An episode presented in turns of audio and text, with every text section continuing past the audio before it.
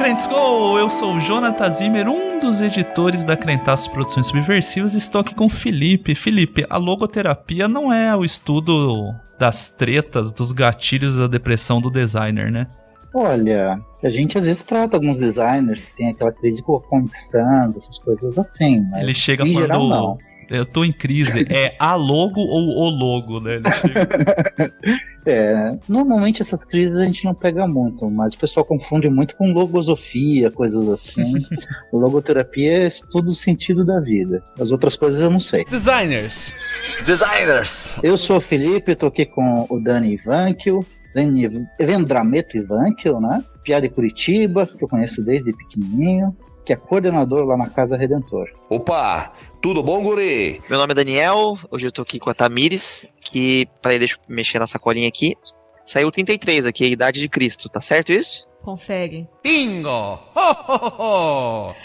Olá, pessoal. Eu sou a Tamires Palma e eu estou aqui com o Jonathan Zimmer, que hoje foi ouvinte, junto comigo, deste programa, falando de um projeto tão bonito como a Casa Redentor, que a gente teve o privilégio de conhecer alguns meses atrás e hoje ouvir um pouquinho mais de quem trabalha nesse projeto tão complexo e tão bonito aqui em Curitiba. E estamos reunidos aqui nesse podcast para falar sobre relacionamento e cuidado, mais especificamente sobre o trabalho que a Casa Redentor realiza com as pessoas em situação de rua. E logo depois dos jabás você fica conhecendo essa história e esse trabalho maravilhoso.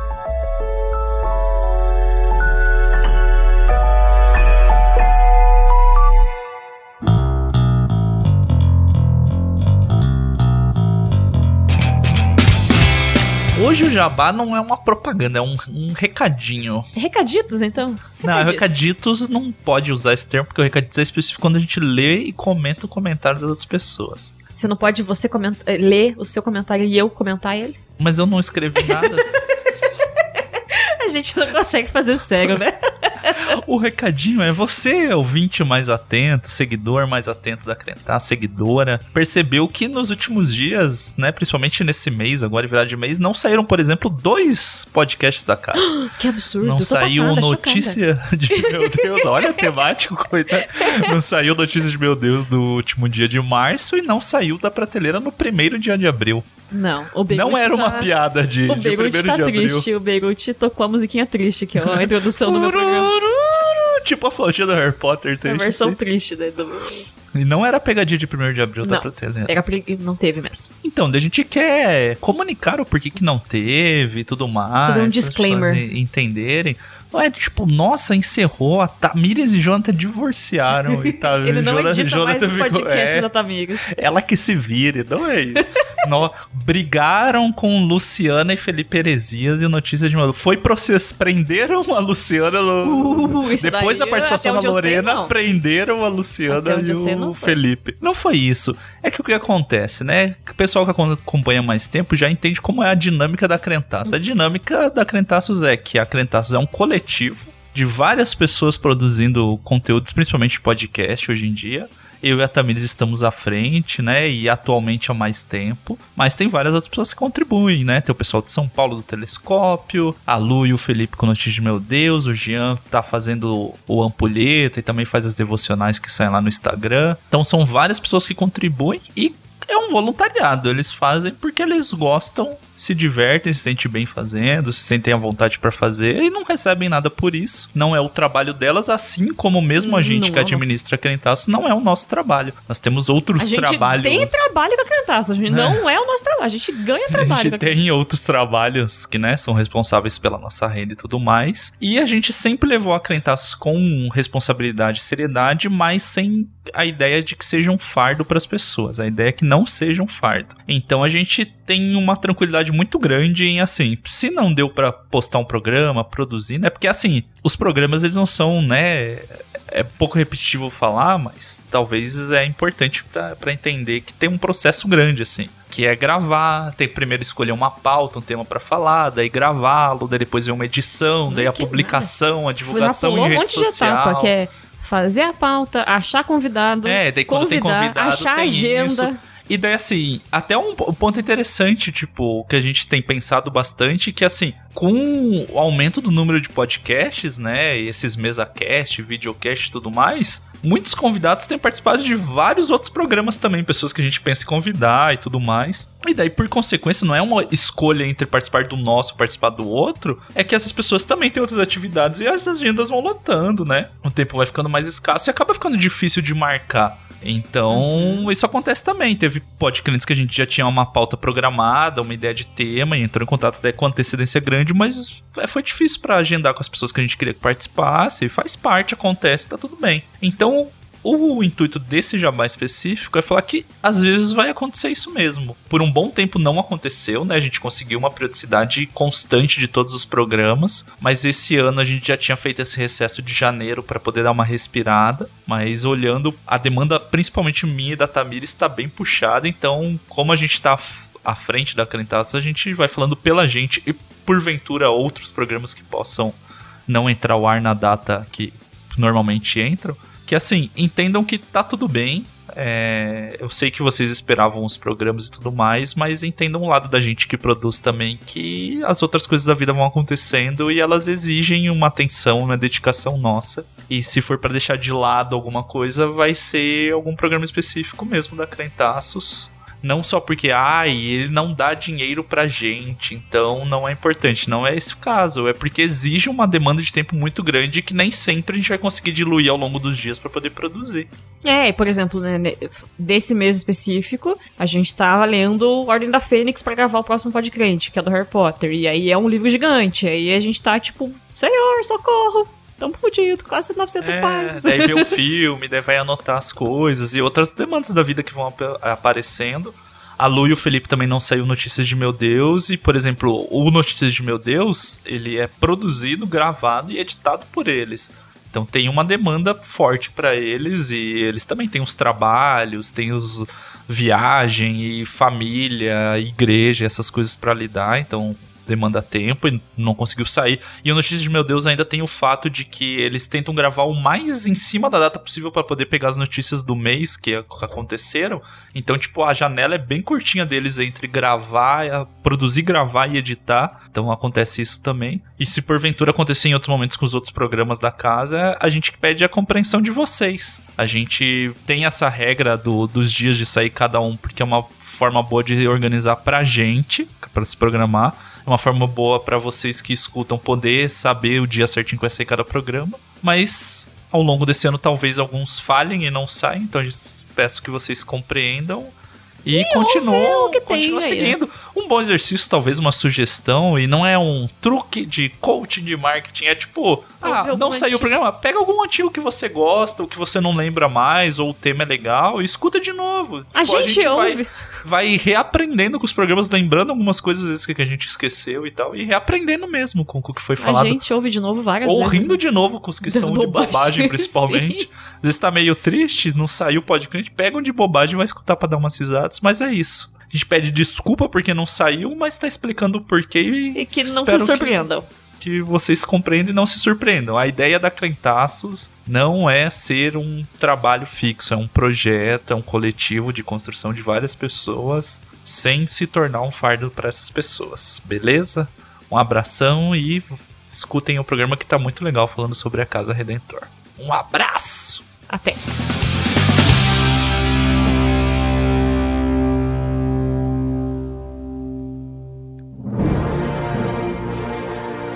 Crentaços Produções Subversivas apresenta Podcrente, o podcast do blog dos Crentaços.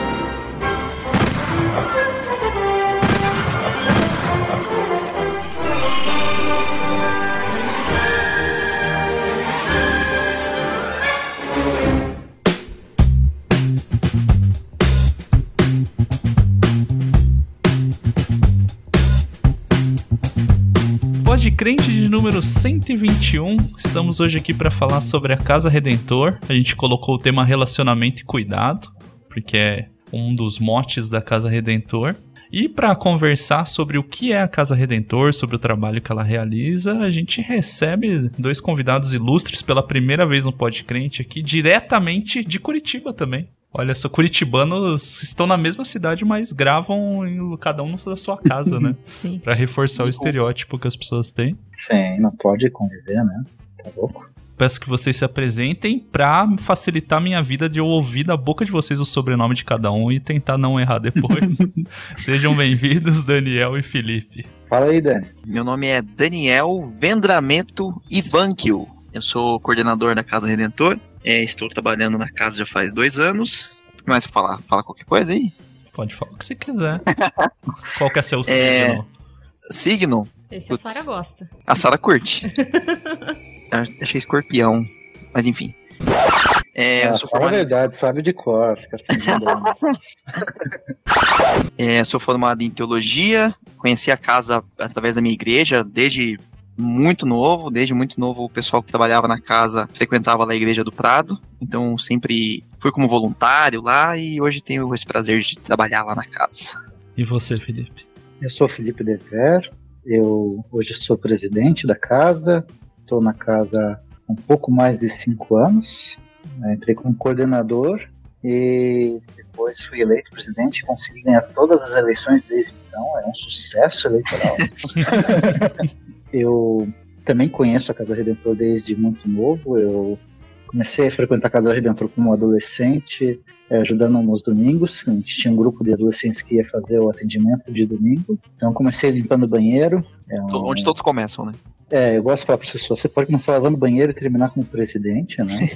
É, você consegue. Bom, de profissão eu sou psicólogo, até isso que me levou um pouco para Casa Redentora, eu sempre trabalhei com, é, desde que me formei, trabalho com dependentes químicos ou pessoas mais em situação de vulnerabilidade, e, então era um grupo que tem muito a ver com as pessoas que frequentam a nossa casa. lá. Então, isso que acabou me levando para lá. E sou casado e tenho duas filhas. E aí, quem de vocês quer explicar pra gente, pra quem tá escutando, o que é a Casa Redentor?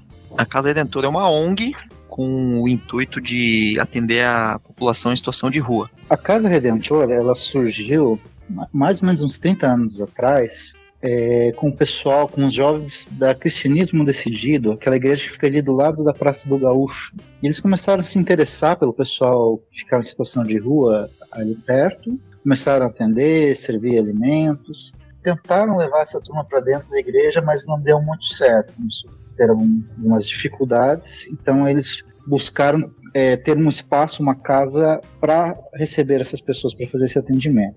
Eles trabalharam muito tempo ali numa casa ao lado da Praça do Gaúcho, é, na época como Projeto Redentor, e quando houve uma transição, que o primeiro grupo, que era esse grupo mais ligado a cristianismo decidido, acabou procurando encerrar o trabalho ou, ou não, não conseguiam mais continuar, surgiu a Casa Redentor como ONG, acho que uns 16, 17 anos atrás, agora não sei precisar. Me falta o Jubal, um antigo obreiro que sabia todas as datas de cor, mas daí surgiu a ONG Casa Redentor, né, como a gente conhece hoje, com- na, em São Francisco, ainda, mas na, na, na sede atual, na Claudina dos Santos. Desde então a gente tem trabalhado com o pessoal como ONG estruturada, juntando diferentes igrejas de diferentes denominações, mas sempre com o intuito de ser um, um espaço de mostrar o amor de Cristo de uma forma muito concreta, muito relacional, ao redor da mesa, comendo junto, conversando junto. E mais recentemente mais estruturada um pouquinho, buscando um pouco mais é, de questões mais científicas ou mais parcerias com assistência so- social, outras coisas assim, né? Isso daí já, já, já é um movimento que daí faz parte da estruturação da casa, né?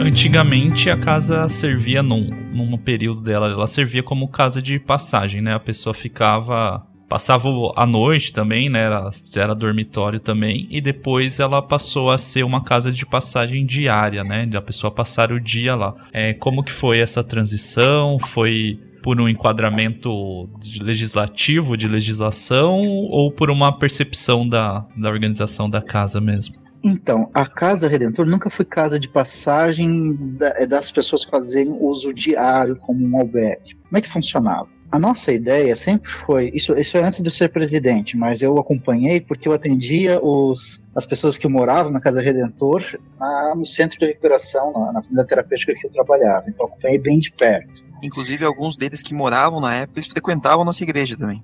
Aham. Então a gente conhecia eles de perto. Assim. E a ideia sempre foi, além de mostrar o amor de Deus, é buscar despertar nas pessoas um desejo por voltar a uma vida é, reinserida na sociedade, né? E buscar mais qualidade de vida, mais saúde. Então, como é que na época funcionava? Em geral, as pessoas que tinham o desejo de se recuperar eram encaminhadas para comunidades terapêuticas. E numa delas é onde eu trabalhava e, a maioria ia para lá, então eu conhecia a galera, era terapeuta de muitos deles, né? E depois eles voltavam para casa Redentor e moravam lá. Que a ideia era eles morando lá fazendo clínica dia e depois começar a trabalhar morando lá para finalmente é, chegar num ponto de autonomia das pessoas realmente não precisarem mais da casa redentora. Mas o que, que a gente percebeu? Por que, que eu falo a gente? Porque eu estava do outro lado, mas a gente acabava trocando algumas ideias, acabava participando um pouquinho, e eu acompanhei de perto isso, porque ao as pessoas voltarem para casa, o nosso ambiente é um ambiente urbano, e como é que funcionava? No andar de cima funcionava o atendimento dia e no andar de baixo era a residência. Só que o pessoal que residia na casa acabava tendo muito contato com o pessoal da ativa. O pessoal que, que eles costumavam usar drogas juntos, costumavam beber juntos, e isso facilitava demais o processo de recaída. Então a gente foi percebendo que esse modelo que a gente tinha não era eficaz. As pessoas passavam por lá, mas não, isso não gerava, não tinha como resultado uma reinserção social. Eles acabavam quase sempre recaindo e voltando ao padrão anterior, voltando para a situação de rua e não chegando a um lugar de autonomia. Então a gente mudou e propôs que a reinserção fosse feita dentro das comunidades terapêuticas que normalmente tem esse modelo também, onde é um pouco mais separado e onde elas conseguem ter esse contato com a sociedade mais um pouco mais desvinculado com a situação de rua onde elas viveram. Até tem contato com os outros conviventes da, da comunidade terapêutica, mas já são pessoas que normalmente já estão um pouco mais estáveis, não estão em uso ativo, e não são os locais, a região onde costumava usar. Então, nossa casa é super estratégica hoje para o atendimento dia, porque a gente está na região que o pessoal da ativa tá. Então eles vão para lá, passam um dia com a gente, ficam bem com a gente, mas não é um lugar bom para quem quer sair da ativa. Então ele é um lugar bom justamente para fazer esse primeiro contato, esse contato e esse acolhimento mas não, a gente percebeu que não era um lugar bom e uma situação favorável para a permanência da abstinência e reinserção. E eu imagino que seja um passo difícil, né? Reconhecer um uhum. negócio desse e falar, ah, temos que mudar porque o caminho que a gente está trilhando não é um caminho que resolve, né? Nossa, deve ser um passo. É, é um passo de muita maturidade e de muita fé também. Reconhecer que, tipo, vai ter que mudar o sistema e uhum. talvez tentar ajudar menos, porque a ajuda que a gente está oferecendo, na verdade, não ajuda, né? Sim. Né? E a gente sempre tem esse mistério, né? A gente está ajudando de forma que ajuda ou que causa dependência da estrutura, né? Então, uhum. Então sempre é uma pergunta que a gente tem que... Tá, a gente quer provocar autonomia, a gente quer... A gente não quer provocar dependência, mas de certa forma também tem que ter um pouco de, de apoio até nível existe um suprir de uma necessidade que eles têm. Sim. Então, é, esse equilíbrio é muito, muito desafiador para a gente. E essa mudança exigiu, isso foi do, do presidente antecessor a mim, exigiu muita maturidade deles, consciência de, de enfrentar esse desafio, né, porque que era admirado pelas pessoas, o carro-chefe, eram as pessoas que estavam em abstinência. Sim. De repente a gente dá um passo para trás e a gente continua cuidando das pessoas, mas quem vê os frutos disso, é fora os frutos né, relacionais, os frutos que a gente vê no dia a dia, que são não são tão popularmente tão bonitos, né? Uhum. São mais, mais singelos, mas quem vê os frutos é o pessoal que está acompanhando eles no tratamento. Então, isso foi dar um passo para trás, isso foi aceitar realmente o jeito que a gente está fazendo não está dando certo. Uhum e se colocando, né, de ser efetivamente ser uma porta, né, de estar tá sendo uhum. essa entrada deles numa convivência, passar o dia, de serem acolhidos, de se sentirem dignos, né? De serem tratados com dignidade, de poder fazer Uhum. seus afazeres e necessidades do dia. Esse primeiro passo, como você disse, para não necessariamente vocês vão ver os frutos tão de cara, né? Estarão tão visíveis para vocês, mas vocês estarem fazendo essa primeira etapa para que possam vir as demais, né? Conforme a pessoa vá se afeiçoando e se sentindo recebida para poder ir para esses passos. E falando disso, como funciona esse dia, essa passagem de dia na Casa Redentor? Se vocês quiserem contar como funciona desde a da chegada deles e tudo mais, como é pensado o dia. De segunda a sexta, a gente funciona de segunda a sexta e os atendimentos de domingo também. Segunda a sexta funciona de uma forma, domingo de outra. Vou expli- explicar a segunda a sexta primeiro. A gente chega lá por volta das sete e meia. A gente alterna as atividades, né? Então, às vezes eu tô com a parte do estudo, outras vezes eu tô com a cozinha. Então quem chega pra cozinhar, fazer o café, chega um pouquinho antes. Mas no geral a gente chega a partir das sete e meia e já tem o pessoal lá esperando na frente. Então a gente abre a casa, deixa eles esse, esse tempo pra gente a gente faz um devocional juntos, como equipe, ora juntos, e daí o atendimento inicia a partir das 8. A gente fecha o portão às 8. Então, o nosso atendimento é para no máximo 15 pessoas, de segunda a sexta. É, se tem menos que 15 pessoas, tudo certo. A gente tem um processo de seleção que a gente explica como é que funciona a casa. Todos os dias a gente sempre reforça como funcionam as regras, o que, que acontece, tudo mais, que eu já falo, falo como é que funciona. Mas se a gente tem mais de 15 pessoas, a gente passa por, por esse processo de seleção que a gente chama, né? Então a gente é, dá prioridade para entrar na casa quem tá pela primeira vez, quem nunca participou com a gente. Então tem essa oportunidade de participar com a gente pela primeira vez, conhecer a casa. O segundo critério é quem tá com um compromisso com a casa, que é justamente quem chegou pra gente e falou: eu quero ir para uma comunidade terapêutica, quero fazer um tratamento.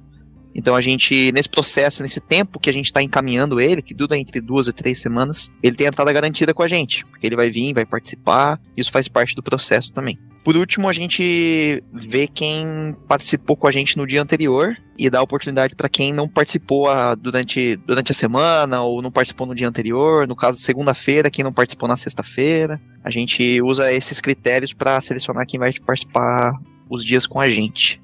A partir daí, selecionados os 15, a gente dá os avisos, né, que a gente não faz uso de cigarro nem de álcool na casa, então a gente pede que eles deixem, se eles têm alguma dessas coisas, deixem com a gente. A gente deixa num, num armarinho guardado e no fim do, do atendimento eles recebem de volta, porque a gente entende que se eles tiverem essa confiança de deixar com a gente, a gente pode, claro, devolver para eles também. É, menos drogas ilícitas. Drogas ilícitas não entram na casa de forma nenhuma. Então, a gente sempre fala. Não que a gente saiba, né? Não que a gente saiba, exatamente.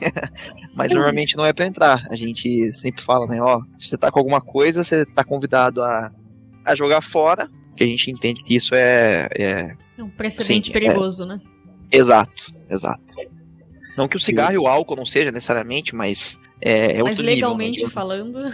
Exato, exato.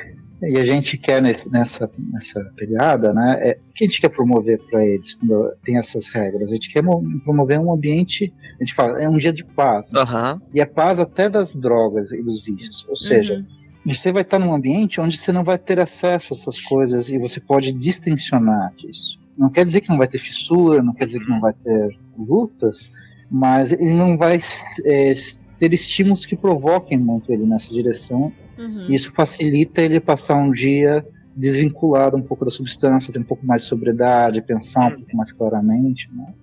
Que legal. E daí, é, que nem o Felipe tava falando, essa questão do, do dia de paz, a gente sempre ressalta bastante na frente, porque a gente acha importante que a, se a pessoa não tá num dia legal, é, a gente pede, cara, você não tá muito bem hoje, não tem problema nenhum, você vai ser muito bem-vindo aqui amanhã. Já aconteceu de gente chegar, pô, não tá num dia legal, ou a pessoa chega ainda com o efeito do álcool, alcoolizada, a gente prefere que essa pessoa não, não participe com a gente. Por quê? Porque isso vai gerar, pode gerar um problema pra ela, no sentido de, pô, a pessoa não tá num dia muito legal, arranja uma confusão, pronto, daí toma uma restrição da casa, não pode participar durante tantos dias. Então acho que o pessoal já é bem consciente no sentido de, se tá alcoolizado, não vai lá pra casa, porque vai ser convidado a vir num próximo dia, né? Porque a gente entende que essa, o fato da pessoa não estar tá num dia legal pode atrapalhar os outros, né? Então foi o que o, dia, o Felipe falou. O dia de paz não é só um ambiente que a gente promove, é todo mundo vai promover isso junto, né? E, e a gente tem essas regras justamente, é, não que a gente, a gente não quer ser um, um ambiente super legalista, uhum. a gente não tem muito essa pegada, mas a gente tem alguns limites muito claros porque dentro da estrutura da vivência na rua, o medo, por exemplo, é uma coisa muito presente. Por quê? Porque Total. Algumas pessoas estão muito sobre efeito, eh, estão lidando com coisas ilícitas, então vem o medo da polícia, vem o medo da, do outro que pode querer me fazer alguma coisa, às vezes vem até a paranoia que o uso, principalmente de drogas estimulantes, provoca. Então a gente quer garantir para eles: olha, aqui você vai ter um dia tranquilo, aqui você não precisa é, ficar com medo que o outro vai estar armado, vai querer te sacanear, que você não. Até é engraçado quando a gente guarda as coisas, por exemplo, a gente guarda as facas dele. Sim. Cara que mora na rua quase. Muitos carregam é, facas, coisas assim, para se defender. É uma estrutura social muito diferente, às vezes, do que a gente vivencia. E a gente quer justamente isso. Você não, aqui é para você relaxar, para você é, curtir o dia com a gente. Então você não, não, não vai ficar com medo, não vai ficar com fissura, ou, ou não vai, vai ser exposto a, a, a substâncias, né?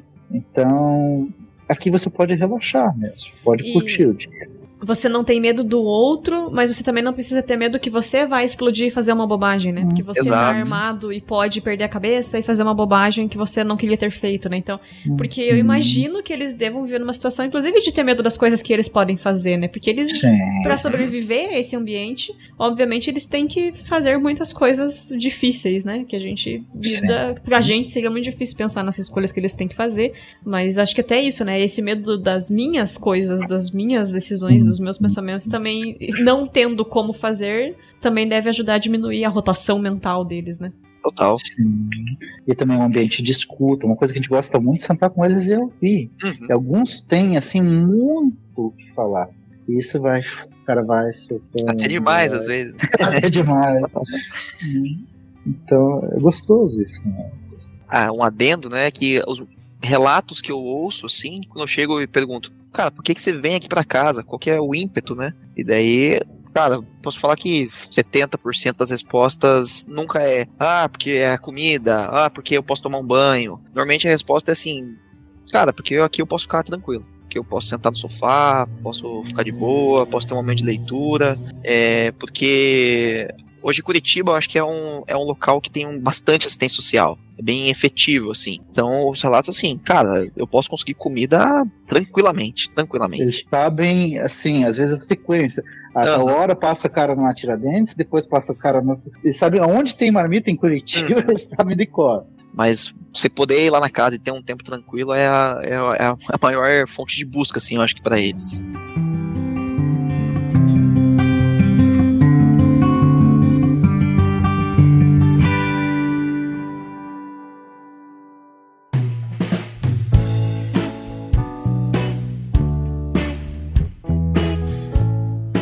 Bom, voltando então, é pro, pro dia. Depois de tudo isso, feito isso, a gente tem a oportunidade de eles tomarem um banho, né? O banho é, é uma atividade obrigatória da casa. Então eles têm essa oportunidade. A gente tem tanques, né? Para o pessoal lavar roupa. Tem roupas, a gente tem roupas que a gente empresta para eles. Então, se a pessoa, pô, não tem roupa extra, mas quer lavar a roupa do corpo, já tá muito tempo suja, a gente presta uma roupa pra pessoa passar o dia, ela lava dela, seca, no fim do dia ela, ela devolve a roupa que a gente emprestou, né? E lá na casa a gente também dá as famosas atividades, né? Então, o pessoal não fica só nesse tempo ocioso ou só só lava sua roupa. A gente entende que o cuidado com a casa é de quem frequenta também. Então sempre tem um voluntário para lavar louça, sempre tem um voluntário para limpar o banheiro no fim do dia. Se você participa lá da casa, você vai ter um, uma atividade designada para realizar, seja lavar a mesa ou as outras, como eu falei, né? E até pegando a ponte, por que, que o nome casa? É, antes era projeto, a gente mudou para casa, né? Uhum. Virou aonde? Justamente para ter essa noção de casa, é onde eu sou co-participante, onde eu, eu convivo. Então, por isso que a gente, a não ser claro que as necessidades, por exemplo, cozinhar, a gente cozinha só os obreiros para uma questão de cuidado. Mas as outras atividades a gente divide entre, entre eles justamente, tá, a gente, a gente vai cuidar desse ambiente. Então a gente tem a horta. E é muito legal, assim, às vezes tem uns senhorzinhos que se identificam com a horta e aquilo ali, e daí eles voltam depois. você viu aquilo que eu plantei, você viu aquilo que eu. Então você vai ajudando a criar outras identidades, outros papéis, né? E, e isso é bonito. O processo que a gente trabalha é um processo de, muito de resgate de identidade. Por exemplo, todos eles usam crachá com nome. Por quê? Uhum. Na rua, muitas vezes é, é, por apelido, e até se esconde muitas vezes o nome por uma questão de, é, de medo, de cuidado. Né? Então a gente resgata isso, o nome, todo mundo é chamado pelo nome, e a gente também é chamado todos pelo nome. E a gente começa a se relacionar é, resgatando, por exemplo, a gente joga jogos, né? depois do, do, horário do banho ali, e das atividades que o Dan está falando, tem um momentinho que fica tranquilinho. Daí vai jogar um Uno, vai jogar um xadrez, vai jogar um dominó, vai tocar um violão, vai ler um livro. E a pessoa daí vai criando um outro papel, né? É aquele cara que é um super bom jogador de xadrez, é aquele outro que é, é violeiro. Então você vai resgatando outros lugares, né? E buscando resgatar essa dignidade, esse espaço do ser humano, que é mais amplo? Que é relacional. E ali também tem muita prosa, a gente vai ouvir muita história, a gente vai saber de onde a pessoa veio. Todo mundo que está em situação de rua veio de algum lugar, não nasceu na rua. A não ser casos raríssimos que a, os pais já eram de situação de rua, mas ele tem uma história, ele tem uma família, tem alguma coisa. E ali a gente vai resgatando, vai conversando, vai, vai sabendo de tudo isso. Só para terminar, o, o dia daí funciona dessa forma: a gente tem o café da manhã, depois de todas as atividades realizadas, uma de jogos, às 10 e meia a gente normalmente se reúne para ter um momento de sentar junto, ter um louvor, ter um estudo. Às vezes a gente assiste um filme, às vezes tem um bingo, dependendo do dia, dependendo do, da, do, do obreiro que está designado, mas depois disso a gente tem o almoço e e o dia finaliza assim dessa forma. A tem gente, um obreiro gente... do bingo, então, é isso que você tá me dizendo? Tem, tem, tem, sempre tem. Nem sei quem que é o atual, antes era o Tiniza. Quem que é o obreiro do bingo hoje? Eu, sou eu, eu que faço. Ah. Time for bingo!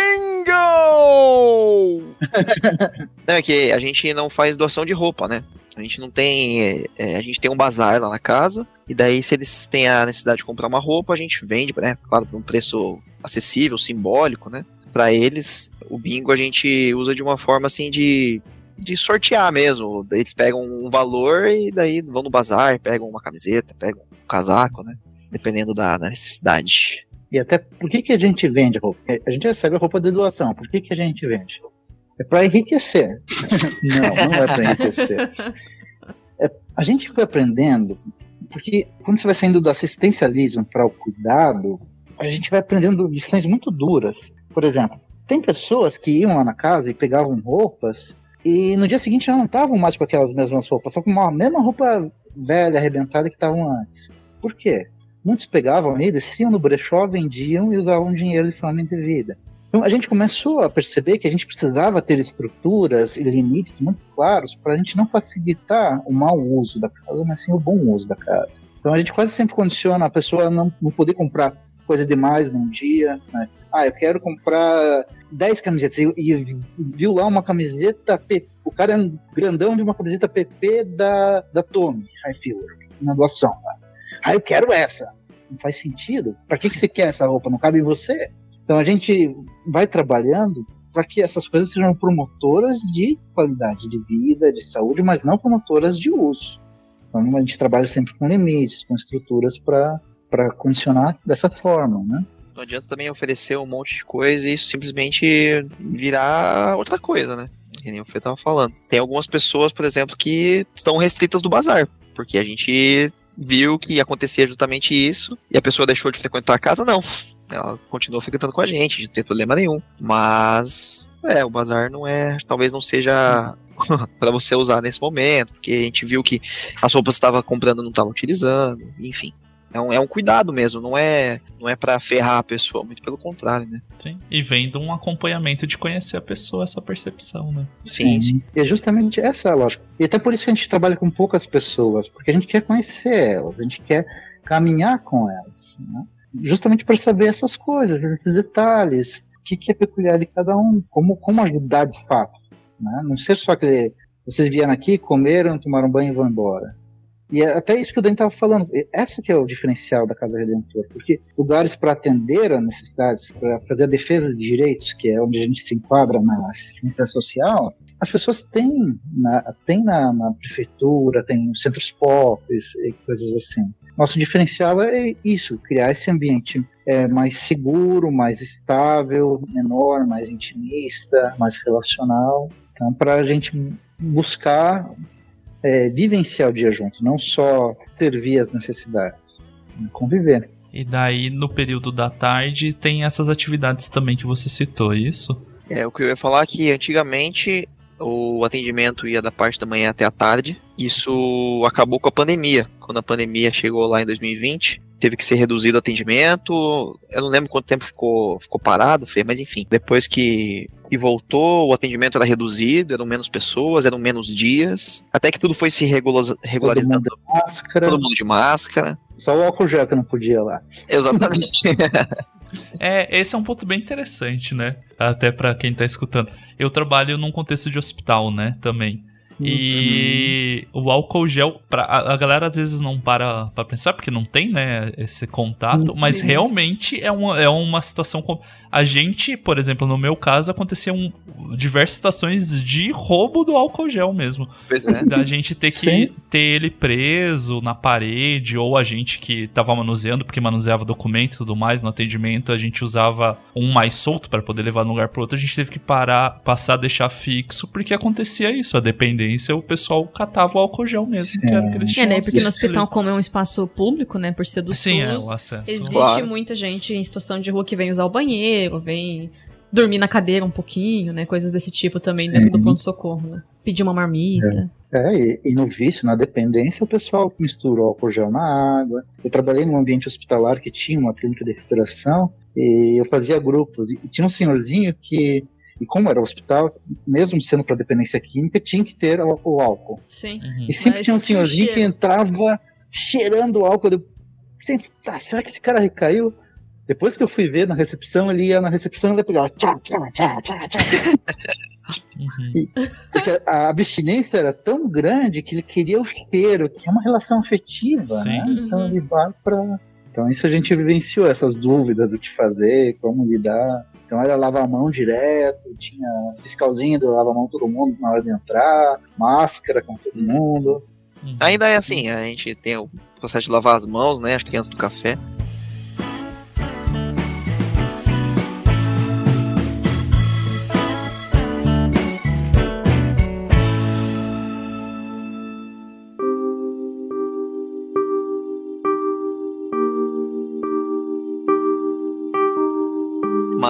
Mas depois de tudo isso, a casa foi voltando pouco a pouco a voltar ao atendimento normal, depois quatro dias, depois cinco dias. E a gente reservou o momento da tarde para quando a gente tivesse voluntários, né? Quando pessoas é, se voluntariassem para vir fazer alguma coisa. No ano passado a gente teve um, um grupo da, da Federal, né, alunos de pedagogia da Federal, que vieram fazer um, é, um projeto nas quartas-feiras com a gente. E foi super, super legal. A gente, daí, né, na quarta-feira, no caso, a gente atendia o dia inteiro, atendia até as três e meia. Então eles vinham, passavam um tempo com eles, tinha um momento de filme, tinha um momento de, de desenho, tinha um momento de escrita. Eles também contação oferecendo. De história. Contação de história. Eles também oferecendo para algumas pessoas que estavam precisando. É, como é que diz? Não é. Alfabetização. Né? Alfabetização, né? isso. Então alguns deles que não tinham alfabetização tiveram a oportunidade de, de aprender um pouquinho. Então a gente reservou esse tempo para quem quisesse fazer isso com a gente, né? Também teve, teve um, um rapaz que ele veio da curso de curso financeiro para esse pessoal. Finanças gente, pessoais. Uhum. Finanças pessoais, porque muita gente ali recebe o auxílio todo mês e cai todo mês. E todo mês vira droga, todo mês vira é, algo não produtivo. Então esse cara veio ensinar um pouco disso, né? E foi muito legal. E por enquanto estamos com vagas abertas aí para 2023. Até, historicamente já passou por muitas atividades diferentes. Né? É, a gente está passando um processo de reconstrução pós-pandemia, né? porque a pandemia afastou muitas pessoas, ainda mais que era um ambiente de muita vulnerabilidade a nível de saúde. Então a gente perdeu muita gente que, que era vinculada, que se relacionava com a gente. Mas historicamente a gente já passou por muitas atividades no período da tarde. Uma que eu, eu lembro que muito, o pessoal gostava muito, e tinha uma artista plástica que ia fazer diferentes artesanatos com eles. E eles gostavam muito. E, e produziam, alguns levavam para casa, às vezes pintavam quadros. E uma vez por ano ela fazia uma exposição dessa arte e vendia as artes das pessoas em situação de rua para reverter em recursos de manutenção da casa. Então era super legal, assim, que você tinha bem a arte, bem, bem deles mesmo, bem. E ela construía em cima, e, e era muito lindo. A gente já teve também médicos que foram área é, da educação sobre saúde. Eu, por muito tempo, é, trabalhei com eles, mais sensibilização à dependência química e orientação, porque às vezes a gente acha que a pessoa está sobre uso, ela sabe tudo sobre drogas e usa porque quer, tocar na rua porque quer. E a grande verdade é que muitos deles já tentaram tanto sair que desmotivaram. Então, nosso trabalho muitas vezes era motivar de novo, sensibilizar, explicar a dependência química, explicar o processo, o que, que tem de doença, mas qual que é a minha responsabilidade frente a essa doença.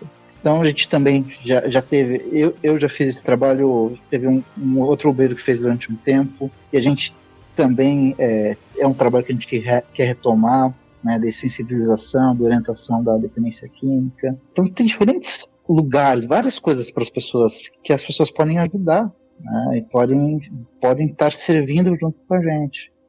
E, e é muito legal estar com eles e fazendo essas atividades. É, é muito prazeroso mesmo. E atualmente vocês têm algum projeto fixo desses? Igual eu vi que vocês já tiveram parceria com barbeiros de serigrafia também. Então, também foram tentativas, né? Porque qual que é uma dificuldade da nossa realidade? Como as pessoas estão numa situação, elas estão numa situação muito extrema. Então, elas já têm um, um rompimento social, a maioria já rompeu com sua família, a grande maioria tem dependência química, nem todos vão para a rua pela dependência química, mas ao estar na rua, a maioria acaba buscando a narcotização. Porque até para você dormir, você imagina você dormindo com medo de alguém vir te dar uma facada. Então, eles muitas vezes enchem a cara uma forma de apagar. Ou, e até o ambiente, né? O pessoal usando em volta, tudo mais. Então, a maioria desenvolve dependência química, seja de drogas ou de álcool. Então, quando a gente buscou, a gente, a gente tentou dois projetos, né, desde que eu estou lá como, como presidente, que foi a serigrafia na rua e o barbeiro na rua, que eram profissões que a gente queria capacitá-los para profissões que você não precisa de tanto tempo de capacitação para você começar a, a iniciar na, na profissão, né, a serigrafia e o barbeiro. Só que a gente desenvolveu essas atividades e, e, o projeto em si foi muito legal com eles. O tempo de convívio, o tempo fazendo as atividades mas não, não auxiliava eles a saírem da situação de rua e não auxiliava eles a buscarem trabalho, porque a condição estava tão comprometida que eles precisavam um estágio anterior de recuperação. Então, a gente não trabalha com perfil. Às vezes o pessoal né, faz crítica, ah, não pode mandar o pessoal para a comunidade terapêutica porque é um lugar afastado, se tira da sociedade. Até lendo no próprio revista do Conselho de Psicologia desse mês, estava essa fala, deu, tá, você tem razão quando vocês estão falando sobre um usuário de cocaína que está inserido na sua família, um usuário de maconha que está inserido na sua família. Mas quando você pega um cara, ah, usuário de crack que está tudo rompido, esse ambiente fora, esse ambiente de longa duração, às vezes é um, uma necessidade para a pessoa conseguir a, aquela estabilidade mínima, até biopsiquicamente, uhum. né? Não é o ideal. O ideal é você buscar vínculos com a sociedade, mas às vezes os vínculos já estão muito rompidos, então você precisa de uma estabilidade e depois dessa estabilidade e de trabalhar muita coisa, porque a dependência química tem muita coisa por trás, né? Muitos passaram por abuso sexual, o abuso físico. Então, se não trata o abuso, a pessoa fica buscando narcotizar, né, buscando se sedar, para não lidar com aquela emoção que é muito dolorida. Então, a gente entendeu que a estratégia a gente era para um outro momento da etapa de vida. E a gente adaptou. A serigrafia, a gente doou todo o material para uma comunidade terapêutica que é, que é nossa parceira e que absorve a maioria da nossa demanda de pessoas. Então, eles continuam fazendo, só que agora, após está em é, num momento de estabilidade da dependência química. Então a ideia é, nesse momento, eles conseguirem ter essa profissão e se inserirem. E o barbeiro a gente também não, não deu certo como profissão e a gente reverteu em cuidado. Então a gente, às vezes, algum dos nossos obreiros, às vezes um voluntário, e às vezes até entre eles tem alguém que é barbeiro, é, e a gente usa, pega lá, de vez em algum dia da semana e usa para a pessoa dar aquela ajeitada no visual, se sentir bem, né? E, e isso é dignidade também. Sim.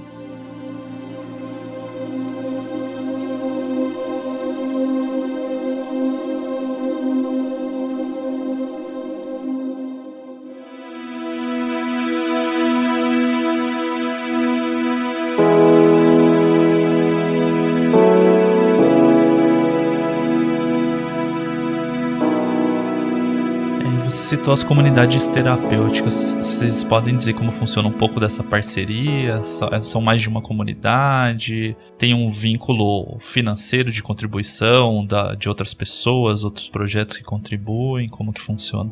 O vínculo que a gente tem mais forte hoje é com o Serene. Acho que é conhecido Serene, né? Tem, tem É. várias casas, comunidades terapêuticas em Santa Catarina. A e uma aqui parceria na Lapa.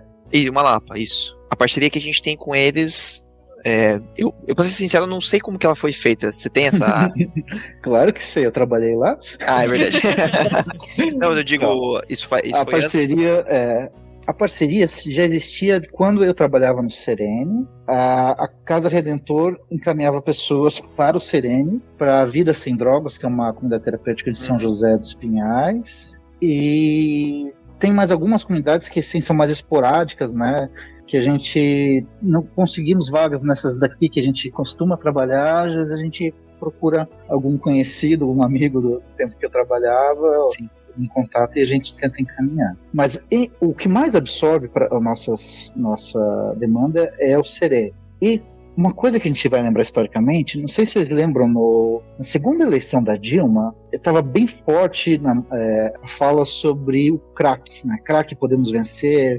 Foi o tempo que a Senad ganhou uma grande relevância, foi um momento político onde políticas públicas sobre drogas fo- é, ganharam espaço. E ali surgiu um financiamento é, de vagas em comunidades terapêuticas, que é inclusive muito criticado por órgãos como o Conselho de Psicologia. E tem um certo sentido essa crítica, porque tem realmente trabalhos muito ruins. Tem gente que faz trabalhos muito superficiais e não dão cuidado. Mas nós, como, principalmente como eu conhecia, que eu vim dali, a gente tem muito cuidado de encaminhar só para lugares que a gente tem muita confiança, que a gente sabe que vão fazer trabalhos sérios, que as pessoas vão ser tratadas de uma forma integral, vai ser tratado emocional, vai poder ter atendimento médico, vai ser vai ter a espiritualidade, mas vai ser respeitada também a vivência da pessoa. Então são lugares que em geral vêm de instituições cristãs, vêm desse cunho missional, mas que também foram se, se capacitando e não perderam esse valor de demonstrar Cristo de uma forma prática, mas ao mesmo tempo não se limitaram a somente a oração, somente a fé como instrumento, mas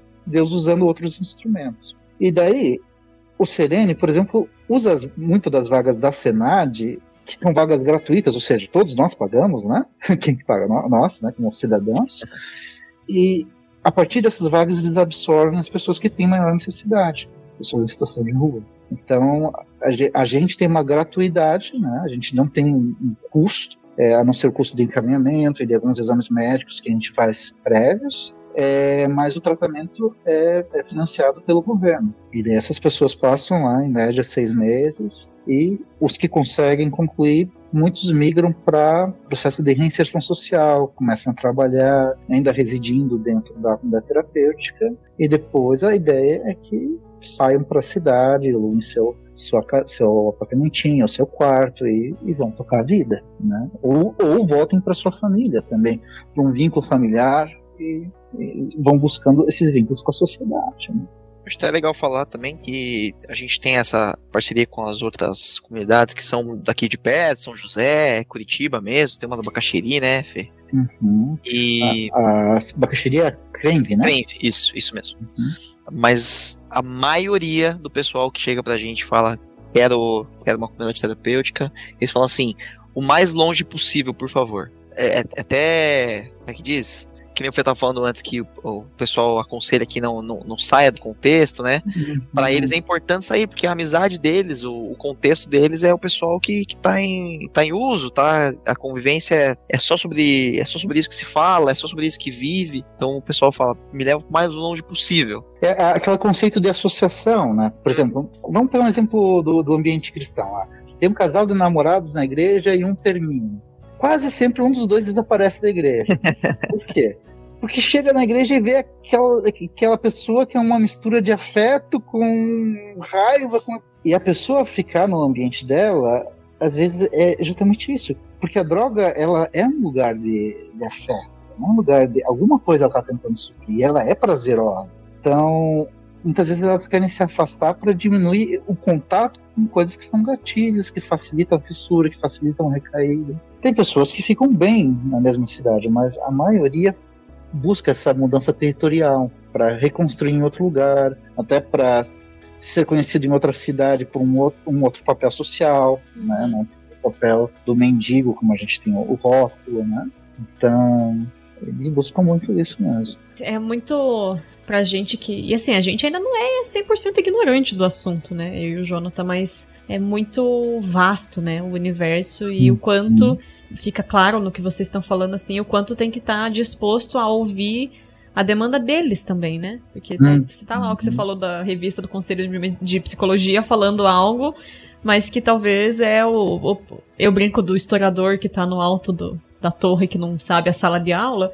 É tipo isso, né? O Uhum. psicólogo ali chacoalhando seu conhaque fechado numa sala hermética que não.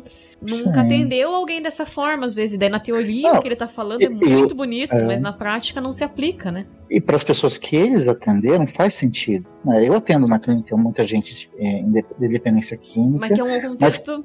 que não rompeu com a sociedade É. desse jeito. E que às vezes né? vai ser uma dependência química, inclusive, velada, né? Porque vai Uhum. ser uma dependência Muito mais funcional, É, então é tipo, ah, ele bebe socialmente, mas perde o juízo todo dia. Então, assim, Os fica- gatilhos são é. outros dele, né? E, outros. e os espaços mesmo, né? Tipo, uma pessoa que tem condição de procurar uma ajuda psicológica numa clínica, ela tem uma condição financeira, ela tem um mínimo de rotina estrutural, mental pra ela saber que ela vai ter aquela consulta. Então, ficar dentro de um contexto de para esse tipo de pessoa, nessa tipo de situação, faz muito sentido, porque beleza, ela tem outros fatores limitantes, né? Agora uma pessoa que tá em situação de rua, ela vive uma estrutura não estrutura quase, né, de vida. E, Então- e até o processo da dependência, o nível da dependência, porque a gente, na comunidade terapêutica, a gente pega coisa muito extrema. Eu lembro um, um caso na, no Serene, onde a gente encontrou um cara com bom ar na boca, jogando bom ar na boca, de tanta fissura que ele tava do álcool, o álcool do bom ar era, era melhor do que era aquele gosto vale a pena. Uhum. E na Casa Redentor, por exemplo, a gente não pode deixar bombril na cozinha para o pessoal lavar louça. Porque bombril é um gatilho tremendo para o usuário de crack. Então, a gente. Claro, existem muitas pessoas que o ideal é recuperar dentro do contexto, mas é, o ideal e o real às vezes são, são distantes, né? Como você falou, dentro da clínica você vê uma coisa. Não, e eu não. É diferente. é, talvez eu não tenha me expressado direito, tipo, não é desmerecendo o trabalho da clínica, né? Não. Mas é de reconhecer que ouvir as pessoas é importante. Porque se eles estão pedindo, muitos pedem pra vocês pra ir pra longe, vai falar, não, a teoria da psicologia diz que não pode. Vai, Uhum. não, Sim, você tem que ficar aqui e dar conta. vai ficar aqui sim que eu tô mandando. Então, assim, é, É, contraproducente, né? É, e é que nem a gente, na nossa história, teve que fazer. A gente percebeu, tá, na teoria seria ótimo que eles estivessem aqui, na cidade deles, no ambiente deles, no, no centro da cidade, um local onde se tem muita oportunidade de emprego, de, de, de ofertas, Uhum, de muitas coisas. Mas não funcionou. uhum, Então, eu vou ficar ajudando porque essa é a teoria? uhum. Ah, não dá. Então, e é, é perceptível, né, na, ao longo que vocês foram contando os relatos e as histórias, de que, como a escuta faz parte não só de ouvir as histórias, né, no dia ali, mas como essa escuta foi transformando o próprio projeto da casa, né? Hum. Sim. de ter essas percepções. Porque, como vocês já falaram, né? A Tamiris comentou também. Tem a teoria, tem alguns pontos que se parte, mas é como existe esse convívio, né? Do, de passar o dia, de conhecer alguns que já foram mais de algumas vezes, se conhece a relação e a história de cada um para saber pensar a melhor forma que vai se conseguir ajudar ele, além do, né, da ajuda do dia ali. E isso só vem da escuta e do relacionamento mesmo, não tem. É, e sempre é um mistério. A gente agora está passando por uma nova etapa. A gente começou esse ano o trabalho com mulheres. Uhum. Primeiro sábado de todo mês a gente atende mulheres. E a gente não sabe como que é. A gente ainda não sabe como vai lidar com as demandas de crianças pequenas, que às vezes as mulheres têm junto no seu convívio. A gente não sabe como vai lidar com, com questões, qual, qual que é questão emocional, qual que é questão qual que é a demanda do vício, né? Por exemplo, o homem usa alguns recursos para usar a droga, a mulher usa outros. É, existe tanta dependência? Não existe? A, gente até recebeu mulheres durante um período, só que dava muito conflito. A gente atendia nos domingos juntos, homens e mulheres, mas dava muito conflito. Por até questões da rua em algumas coisas, porque na rua a mulher muitas vezes se alia a um homem como uma forma de proteção uma forma de segurança. Mas daí esse homem muitas vezes ficou muito possessivo com essa mulher. E para dar briga frente por causa disso era muito, muito fácil. Então a gente está abrindo um novo trabalho a gente vai ter que ouvir essas mulheres, vai ter que aprender com elas. Aprender quais são as necessidades delas, quais são. É, não adianta a gente chegar pronto, com uma coisa pronta, nem, nem com a nossa experiência pronta, a gente traz coisas que a gente já aprendeu. Mas tem muita coisa que a gente aprender tudo novo, hum. é uma nova realidade. É, não só demanda psicológica, mas demanda física mesmo. A gente uhum. teve que ir atrás de doação de absorvente, é básico, uhum. básico. A gente não tinha, porque atendia só homem. Então, é, são mudanças simples, mas que são, são coisas que a gente tem que ir aprendendo com, conforme o trabalho vai avançando. Né? E, e é legal que as meninas que vão ajudar, elas trazem todo o cuidado, se colocam no lugar, né? Ele traz um shampoo, condicionador. Os homens, a gente não tem condicionador, muitas vezes não tem nem shampoo, é uma questão de, de realidade nossos limites. Hoje tem bastante, graças a Deus. Ah, tem bastante coisa tem, boa. Tem, tem, tem. Mas condicionador é, é coisa rara. Mas para uma mulher com cabelo comprido, com... e isso é importante, restaura, devolve espaço, devolve dignidade. E é muito gostoso ver as mulheres se envolvendo com o projeto e, e trazendo esses olhares também pra gente, né? Até fazendo um gancho quase nada a ver, mas tentando fazer ter a ver. Por conhecimento né, da galera que escuta a gente, você que tá escutando, a gente conhece o público. E é um público que se incomoda quando se coloca o evangélico brasileiro numa forma plana, assim, como se todo mundo fosse a mesma coisa. E a gente fica uhum. bravo e fala, não, mas é plural, é evangélico, ou evangélico brasileiro é muita gente, é muita gente diferente. Uhum. A gente vê nessa demanda também, da pessoa que tá em situação de rua, se for pelo uhum. gênero diferente, pela história de se veio de longe, se veio de perto, se tem família, se mora sozinho, se veio de um bairro diferente, uma região diferente da cidade. País diferente. Exatamente. Tem muito chileno, tem muito Agora, eu brinco, né? Eu tô no lugar de presidente, eu não tô mais no convívio diário. Então o Dani vai, vai dizer quantos, é, quais países. Mas no tempo que eu tava mais diariamente, tinha gente de muito lugar. Teve até do Japão uma vez, um, um convivente. Pois é. Não, o venezuelano tem aparecido bastante, mas não temos tido presenças internacionais ultimamente. É, hum. tantas, né?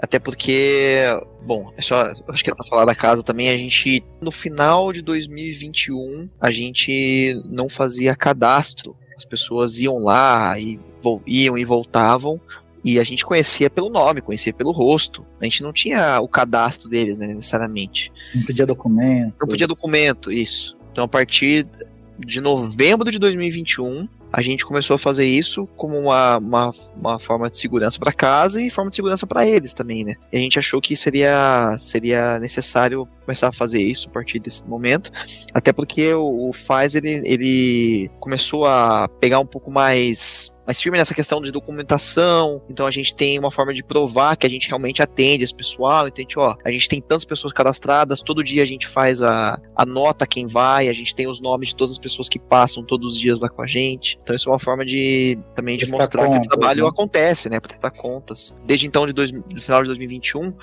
é, essas pessoas tiveram que trazer documento, seja RG, carteira de trabalho, alguma coisa com foto para fazer o cadastro com a gente. E isso, ao mesmo tempo que trouxe muitas pessoas novas, muita gente começou a conhecer a casa por causa disso, muita gente deixou de aparecer também, porque não tinha documento ou não queria. É, tem até um que vem em mente que ele não apareceu mais lá na casa porque ele provavelmente falava um nome que não era dele e ele ficou constrangido de ir lá para entregar o documento e mostrar o nome verdadeiro. Sabe? Uma coisa tão simples assim. Uhum. E qual que é a situação, né? A gente tinha essa preocupação de não exigir isso porque isso aumentava o, o, as pessoas que teriam acesso a esse primeiro contato. Sim. Mas ao mesmo tempo a gente foi percebendo que não acabava não ajudando-os muito, porque como a pessoa não é, nunca tra não, não, trazia, acabava sempre trazendo uma persona, né, um personagem, ele acabava não fazendo também um movimento de mudança. Mas essas coisas acabaram sendo inibidas um pouco quando a gente traz um cadastro. E claro, a gente não divulga para ninguém, isso por lei a gente não pode divulgar. Claro. Né? Só presta contas ao Estado, ao FAS, frente às pessoas que frequentam. E pessoas que estão em situações, é, por exemplo, a gente entende pessoas com tornozeleira, pessoas, a gente não vai pegar o RG do cara, ver se o cara tá com chamar na polícia chamar a polícia, né? Mas ao mesmo tempo, se a polícia passar lá, tal pessoa tá aqui, se tiver aqui, tá, o senhor pode entrar aqui, é um espaço que a polícia também vai exercer. Nunca aconteceu e acho que dificilmente vai acontecer, mas ao mesmo tempo a gente não vai nunca foragir alguém ou impedir que alguém, que o Estado exerça seu lugar, né, como qualquer outro ambiente público, né? Muitas pessoas em situação de rua estão foragidas, estão com outro, com, com mais limites. E é algo que a gente também quer ajudar. Por exemplo, a gente, a gente já teve pessoas fazendo audiência lá da casa, né, que estavam com problemas com justiça, mas estavam buscando regularizar. Sim. Então, daí ele fala com nossos obreiros: Ah, eu tô, tenho tal dia uma audiência online, eu posso participar? Aqui, a gente reserva um espaço adequado, a pessoa participa. Então são, são formas de a gente também estar tá ajudando eles a sair desse lugar de vulnerabilidade. Que o cara foragido porque não regularizou sua situação com o Estado, também tem dificuldade de viver uma vida digna. Vai continuar ali. E da mesma forma a gente percebeu que quando a gente começou a exigir a documentação, alguns que não tinham foram atrás de fazer para participar com a gente. E é, esse pequeno passo de devolver a cidadania é, é, um pequeno passo, mas acho que faz parte do do, do macro, né? Buscar caminhada, né? É, que facilita a pessoa a ter acessos, né, seja a saúde, seja a assistência social, ela vai se inserindo à sociedade, né?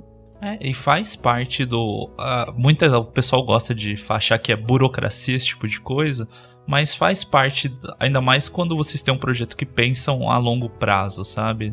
Para a hum. pessoa também. Faz parte do processo de, de caminhada dela para algo além. E uhum. culturalmente, né, não é só a pessoa em situação de rua, é uma realidade brasileira a questão da não portar um documento, ou não andar com o documento. Vem pro momento do desabafo, já não tá fácil seu, sua bronca daí, na galera. Me colocando novamente na situação de, de atendimento no, no ambiente de saúde, as pessoas. É uma coisa cultural nossa de achar que o. Ah, o documento tem que guardar em casa. Eu não perder. sei dizer. É, o medo de perder o documento, talvez pela dificuldade de se tirar um documento, né? É depois, é novamente. É, a pessoa prefere guardar em casa, mas em casa ela não precisa se identificar, ela tá na casa dela, né? Fora que ela precisa, sabe? Então acontecem muitas situações, a pessoa vem lá, a criança se machucou, dela traz a criança. Não, mas a gente tava na chácara do primo aqui, por isso que a gente não trouxe documento. Então, mas você estava fora de casa, é pra essa situação de você vir no hospital que precisa. Então, assim, não é só a pessoa em situação de rua que, ah, ela tá em situação de rua, então ela não se preocupa ou tal. Ou o termo que as pessoas. É muito engraçado, né? O termo indigente, né? É um termo muito forte e uhum. ofensivo. Mas ah, a pessoa em situação de rua é um indigente porque não tem o um documento. Mas a partir do momento da pessoa que não está em situação de rua e também está sem um documento, se acontece. Né, hipoteticamente, acontece um acidente, ela falece imediatamente, sem nenhuma documentação, alguém que possa reconhecer. Ela cairia nesse termo, né? Que ela mesma às vezes vezes usa para condenar alguém. Então, uhum. faz parte até de uma instrução mesmo, né? Igual vocês falaram de encaminhar para quem não tem, possa ter. E eles têm uma dificuldade muito maior ainda, que é aonde guardar, né? Visto que eles estão em situação de rua e tudo mais. Mas faz parte. É, um, é o sistema que a nossa sociedade organizada encontra para poder identificar e tudo mais. Se eles precisarem um atendimento de saúde, poder ter um histórico desse atendimento para saber de alergias e outros procedimentos que a pessoa já tiver. Uhum. E até esse é um um serviço que a casa também providencia para eles, né? Claro que o ideal seria que eles portassem para caso cheguem no hospital, terem como se identificar, Sim, claro. mas muitos têm é, essa insegurança e historicamente tem muita perda de documento. Roubo também. Por, por roubo. Sim. Ou é, também muitos, por exemplo, estão perto de uma batida policial, é comum eles se desfazerem do documento para eles não serem identificados, para se tiver alguma coisa pendente, eles não, não virem a, a, a uma situação de cárcere, né?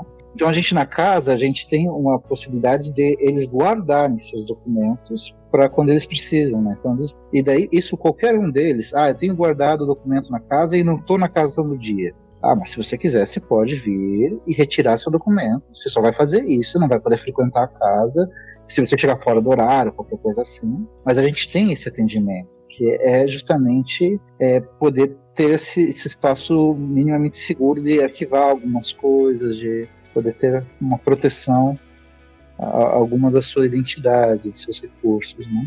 Sim.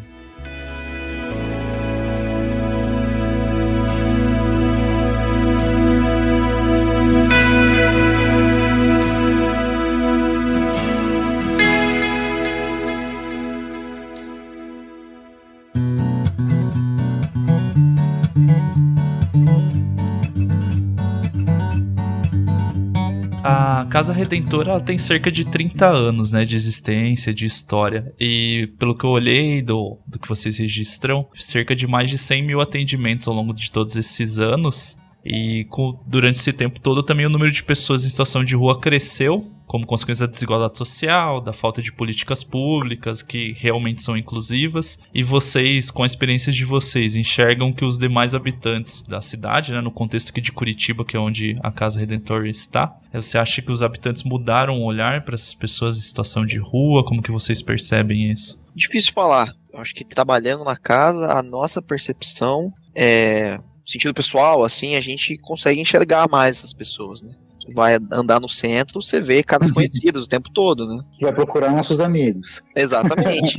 Mas ouvir deles, assim, se teve alguma mudança, olha, sinceramente, não. Sinceramente, nunca ouvi deles, nossa, como isso melhorou, as pessoas estão olhando mais.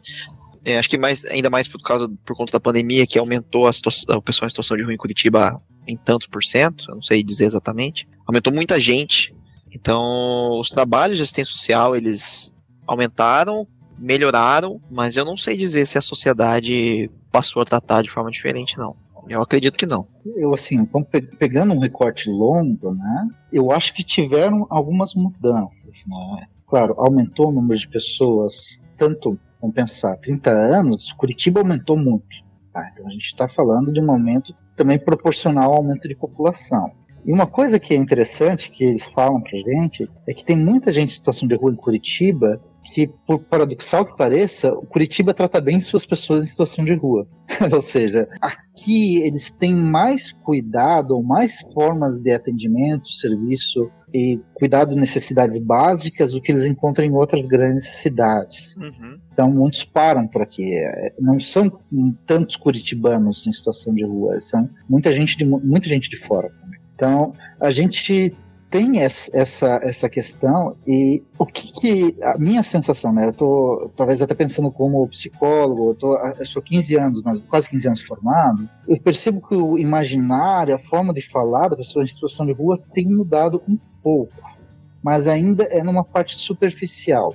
Que, que eu quero dizer com isso? Há anos atrás você falava de uma situação dessas, pessoas é meio que ah, torciam o nariz, ou ah, os mendigos, ou já traziam um, uma meritocracia para condená-los. Hoje a gente já vê, vamos dizer assim, uma valorização. Ah, que legal, vocês trabalham com isso, isso é super importante. Mas ao mesmo tempo, é, e, e você tem mais pessoas querendo estar envolvidas com o serviço e com o cuidado mas não com, a, com o relacionamento.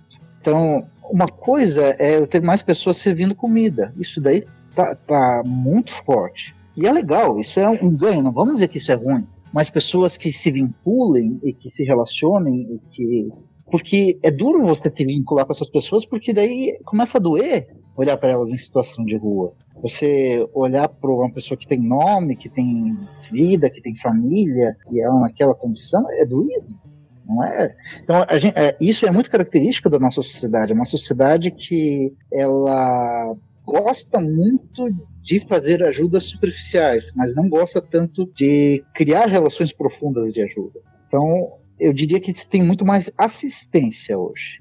Sim. Né? E tem menos rótulo, tem um pouco menos de preconceito no sentido de pejorativo mas ainda existe uma justificação da situação que eles estão, da muita culpabilização do sujeito, uhum. que é claro, ele é corresponsável, ele, ele também construiu aquela realidade, mas ele, ele é vítima e, e algoz, ele tem as duas coisas, né? Talvez eu, isso eu faço muito quando eu estou com caminhando com eles, talvez eu, na história de vida deles, também não teria dado conta. Mas ao mesmo tempo eu tenho que desafiar eles a buscar, apesar disso, tentar fazer o melhor com isso, tentar sair dessa realidade né? e dar apoio. Como eu tinha falado que o pessoal busca a casa por esse momento de paz, o pessoal sempre relata que a forma como eles são tratados, de forma relacional, né? Cuidados, a gente sabe o nome, é, sabe a história, se relaciona profundamente nesse sentido. Eles vêm para isso, para trocar uma ideia, para se relacionar e não uma crítica é, direta, mas pode ser também a, aos albergues que atende esse pessoal, ou pessoal que só distribui comida. É, foi o que você falou, é um atendimento superficial. Eles relatam em lugares que eles vão dormir, albergues, por exemplo, que eles são que nem gado. Né, assim, número um, dois, três, quatro, vamos lá, se enfia aí no quarto e se virem. E esse cuidado pessoal, acho que é. Eu digo que é o diferencial da casa. É o precioso, né? Exato. É o lugar em volta da mesa, o almoçar junto. Esse é o Isso. lugar precioso. E acho que talvez um outro diferencial é que a gente também não os trata como vítimas. É, A gente tra... Porque tem essas duas, dois polos, né? O, o culpado e o vítima. É, eu sou completamente culpado pela minha situação de rua ou sou completamente vítima disso. Isso a gente trata na casa a partir de um lugar de sujeito. E sujeito com responsabilidade. Responsabilidade é diferente de culpa. Eu venho de uma escola da, da psicologia chamada logoterapia, onde a gente trabalha muito o sujeito como livre e responsável. O autor né, principal foi é um autor chamado Viktor Frankl, Eu ia perguntar se era É. dele.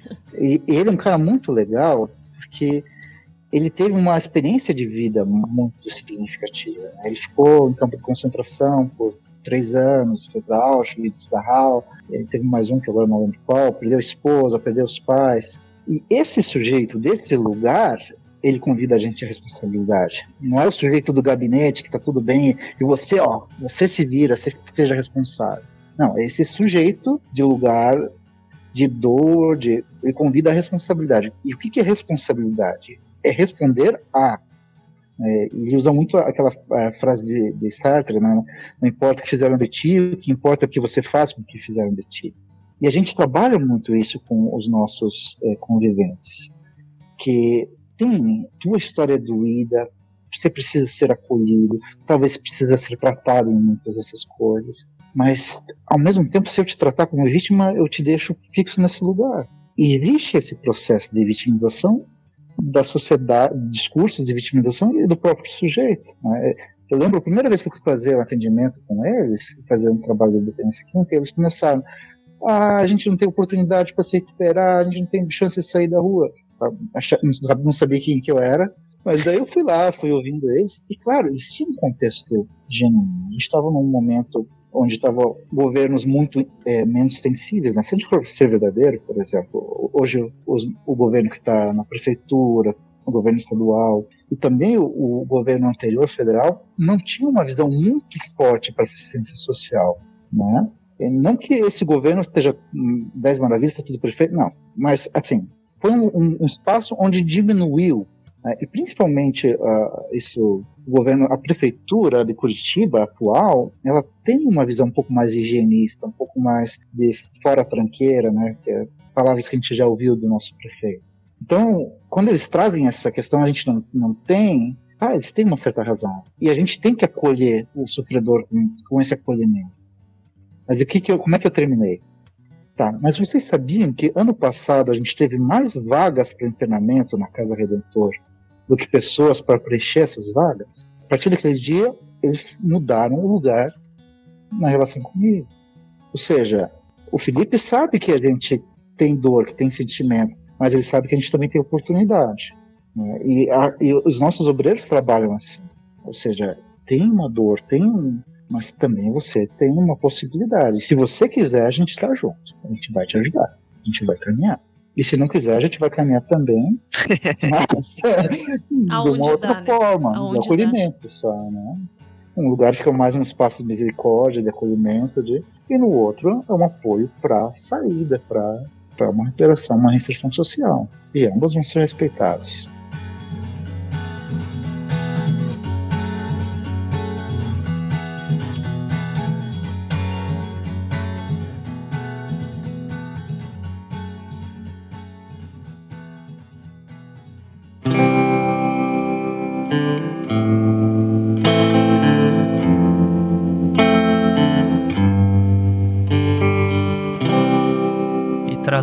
Ainda um pouquinho mais perto, os cristãos. Como que vocês, a, né, a Casa Redentor é uma, um projeto que surgiu, né, de comunidades cristãs, recebe apoio de comunidades cristãs, tem essa esse viés, né, além do acolhimento, que na verdade o acolhimento, né, demanda, venda por ser cristã e tudo mais, mas como que vocês enxergam da parte dos irmãos mesmos da fé, assim, outros cristãos, como que eles enxergam, como eles enxergam essa ideia mesmo de ser o dividir a mesa e o dia com o pessoal que vocês recebem? Acho que lindo, né?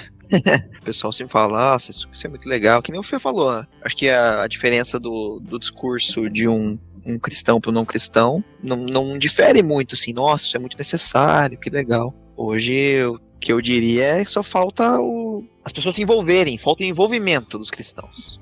É uhum. muito bonito você falar que, puxa, isso é muito legal fazer, isso é muito legal de ter, deixa rolar, entendeu? Quem tá fazendo faz. Hum. Eu não me Muito bonito, Deus abençoe vocês. É, exatamente. Deus abençoe. E tem envolvimentos, né? Por exemplo, levar comida, apoio um atendimento mais esporádico, mas para mim é muito, foi muito simbólico a época que a gente tinha os conviventes morando na casa e eles frequentavam a nossa igreja. Uhum. E todo mundo achava lindo as histórias e, e tudo mais, mas essas pessoas elas não eram profundamente inseridas na comunidade. É.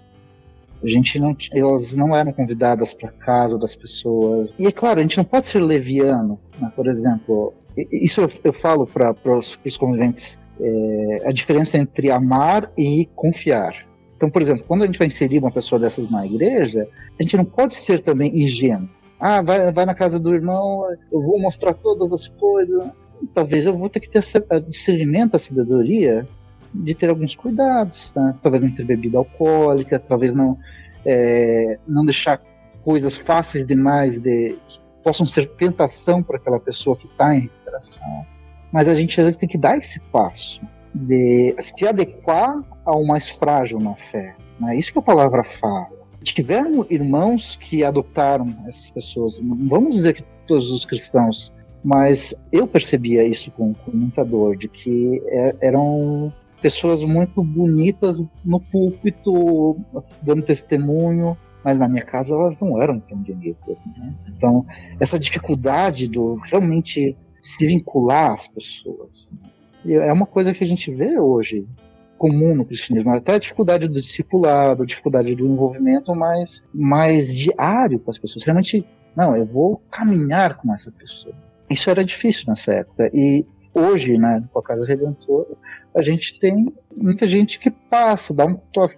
Mas até mesmo para voluntariado contínuo, essas coisas assim, não é tão frequente. Não são tantas pessoas. As pessoas acham bonito, querem dar uma visitada, mas a gente está precisando de mais pessoas que querem se envolver, que querem ir um domingo por mês estar lá servindo eles, ou uma vez por semana. E pode servir de várias formas, né? Desde o motorista, que a pessoa serve levando um cara quer se recuperar para uma comunidade terapêutica, até alguém que vai né, fazer uma obra de arte com eles, vai preparar comida para eles, vai se relacionar, vai sentar na mesa. E é um ambiente difícil porque a gente tem que lidar, a gente tem que ser verdadeiro. É, tem cheiros, tem inseguranças. Gente, nós que estamos envolvidos, a gente está mais vulnerável a questões de saúde né? porque a pessoa em situação de rua não tem um cuidado adequado. E as pessoas que querem se envolver vão ter que pagar esse preço. Então a gente percebe que esses desafios, muitas vezes as pessoas não, não, não pagam esse preço. E até acontece o que acontece na sociedade, né? O que a gente faz quando uma pessoa de rua nos aborda? A gente dá dinheiro para a pessoa pegar o dinheiro o mais rápido possível e ir embora. É, fica esse jogo social, a pessoa sacia o desejo, às vezes, do vício, mas não sacia o desejo da alma, e o outro sacia a culpa, mas não sacia a necessidade do outro. Então, o que, que as pessoas precisam? Precisam de alguém que pergunte o nome, que dê um minutinho. Mas tem, claro, tem que ter cuidado. Não, não vou dizer, ah, uma moça no meio da noite deve parar bater papo. Não, opa, amor. Então também ser realista. Mas olhar nos olhos, perguntar o nome, a gente carrega no, no carro né, uns convitinhos para cada redentor. Ó, oh, vai lá, se envolva com a gente. Então, são formas da gente mudar essa relação e se relacionar. E daí os irmãos tem, é, é, terem esse desafio também, de, de conhecer. Até eu acho legal ter, por exemplo, tem uma senhorinha que nossa voluntária, um dia ela chegou para mim, bem idosa, assim, alemã, assim, bem, ela chegou para mim, oh, tem um rapaz na minha rua que eu já conheço o nome, quando que a gente vai, a gente estava na nossa sede, quando que a gente está voltando para eu levar ele? É isso, é tratá-lo como sujeito, porque ah. é isso que ele é, como uma pessoa amada por Cristo. Né? E é uma escala um pouco menos brutal, assim, mas eu noto isso até com pessoas que são garis na rua, né? Eles são hum. meio. Uhum. Imagine, é um gari, é uma pessoa que está inserida socialmente, trabalhando e tudo mais. E a sociedade já tende a invi inviabilizar, né? Visibilizar, na verdade. Tornar, uhum. tipo. Não, ele tá fazendo algo menor, ele tá fazendo algo que eu não queria, sujo. E, e aí a pessoa em situação de rua é mais precário ainda, né? A situação, assim, de não de não ser vista, né? Ela não é vista. A gente faz de tudo para fingir que ela não está ali, porque ela estar ali é um problema, né? Ela estar ali é um negócio que você falou antes, e eu fiquei pensando, tipo, o brasileiro, eu vejo muito isso assim, né? A gente gosta da ação social que aplaca a nossa culpa, mas não a que gera transformação, né? Porque daí a transformação, uhum. Não vou ficar bonito doando coisa no Natal, no final do ano, se a família tem para ela comprar, se ela tem um dinheiro para comprar ela própria, né? Então, essa parte da, do lidar com as pessoas em situação de rua, acho que é um pouco isso também, né? De, poxa, eu vou lá e falo que é bonito o trabalho deles, mas ah, eu não quero, eu não quero ouvir, conhecer essa pessoa, porque aí eu vou ser exposta a quão injusta é a nossa sociedade que levou essa uhum. pessoa uhum. também a uma situação dessa por N fatores diferentes, né? Por N caminhos diferentes. Mas aí reconhecer outros erros, problemas que inclusive talvez eu me beneficie desses problemas, aí eu não quero, né? Que daí fazer perguntas que eu não quero fazer. é. é. Não, e até, até esse, esse receio de se envolver até demais, né? Pô, a gente que trabalha na casa, pelo menos eu lembro muito bem quando eu entrei, assim, nos primeiros meses, acho que o Felipe lembra. Lembro bem. o Ramon, que era o coordenador na época, os meus maiores anseios que, que me faziam ter essa dificuldade, mas assim, até que ponto a gente pode se envolver com essas, com essas, com essas pessoas, né? Porque, pô, a gente atende eles aqui todo dia, eu ouço a história deles e eu, como é que eu não, eu não tomo essa luta para mim? Como que eu, é, no trabalho, do dia a dia, como que isso não, não vira uma luta minha? Como que eu. Como que eu. Eu permaneço saudável nisso. Exato. E eu acho que as pessoas têm bastante receio disso porque elas, elas absorvem muito da história das outras pessoas, né? Elas absorvem essa, essa preocupação e, putz se a gente for, se a gente fosse deitar a cabeça no travesseiro e pensar onde que tá tal pessoa agora, como que ela tá dormindo agora, a gente, pô, sofre muito. É difícil ter essa, esse rompimento, né, quando a gente se envolve com alguém que tá passando necessidade ou dificuldade. E eu acho que isso afasta bastante gente por, por justamente esse medo de da, aonde isso vai me levar, né? E, e, lidar até com as próprias sensações. Eu lembro de um senhor da nossa igreja que, uma época, começou a caminhar com a turma e é um homem muito dedicado, tem muito amor, muito sério com Deus. Só que quando a gente trabalha com essa turma, você vê um fica bem e vê sem recair e voltar para a rua. Então você tem que começar a lidar com outras coisas tuas que são, por exemplo, com o teu ideal de sucesso. Né? Se a Casa Redentor fosse depender de sucesso para estar aberta, a gente já tinha fechado há muito tempo. Porque não é um case de sucesso. E esse senhor teve muita dificuldade porque para ele era dificuldade, é, difícil lidar com frustração, uhum. com essa, essa pô, eu tô investindo na vida das pessoas, começo a amar essas pessoas e elas recaem, voltam para aquela, aquela situação miserável. E eu vou pensar nelas nesse lugar. Então ela tem uma defesa psicológica também, não é? Não é um lugar que também todo mundo dá conta de estar. Então a gente não quer também trazer um julgamento assim de, nossa, quem não se envolve é ruim. Sim. Mas ao mesmo tempo prepassa essas, essas defesas estruturais da sociedade, psicológicas, e a gente também não querer ver a vulnerabilidade, não querer, não querer ver o sujo, não querer ver oh, a tristeza, a pobreza, a injustiça, porque isso nos provoca, nos mobiliza, nos gera incômodo.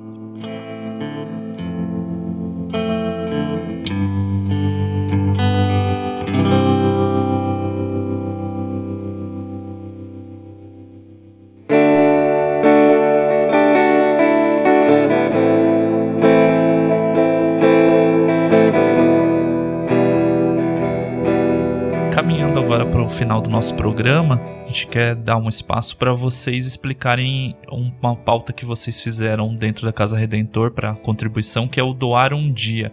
Como que funciona esse projeto?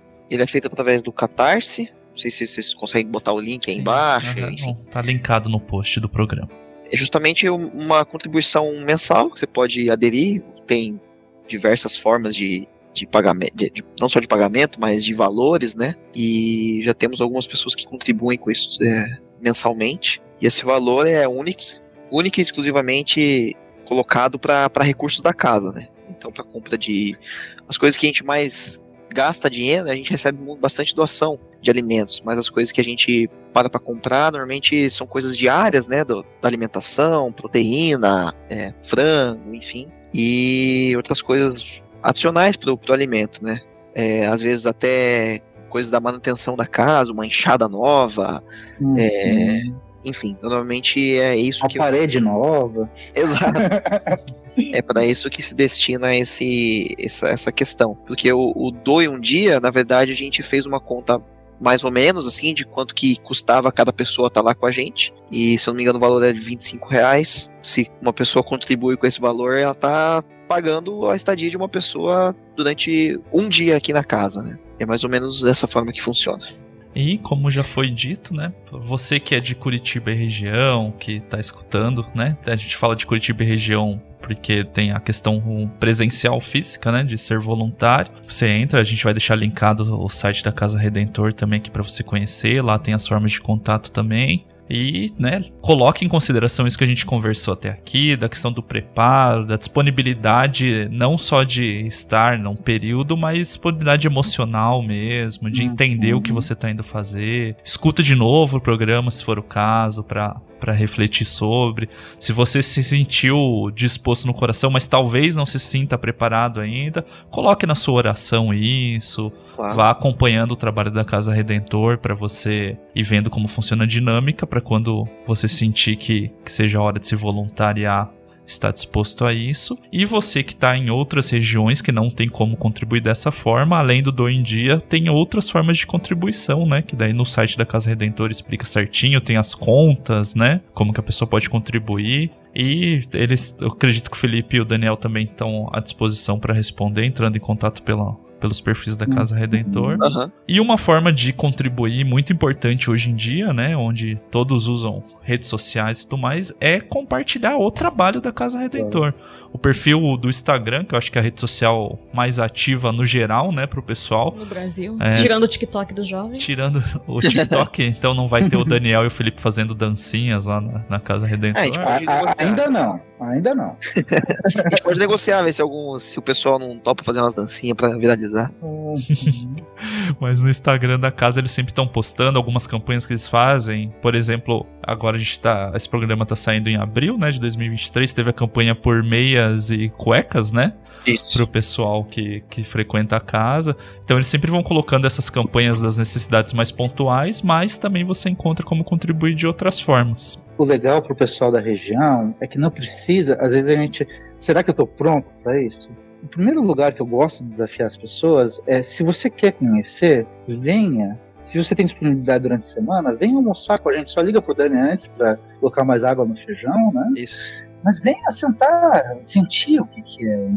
Né? Ou se quiser servir num, num fim de semana, num domingo, ou servir com as mulheres, que a gente também está começando. Porque, é claro, a gente falou sobre a questão da importância de a gente ter vínculos efetivos de longo prazo, mas não precisa ser a porta de entrada. Às vezes eu começo conhecendo, mas que eu também ore para ser desafiado a servir a Deus de forma efetiva, me vinculando com alguma uma realidade, com alguma pessoa, com algumas pessoas, com uma instituição. né? Se não for a Casa Redentor, que seja outro espaço, mas que seja não seja só essa passagem assistencialista, né?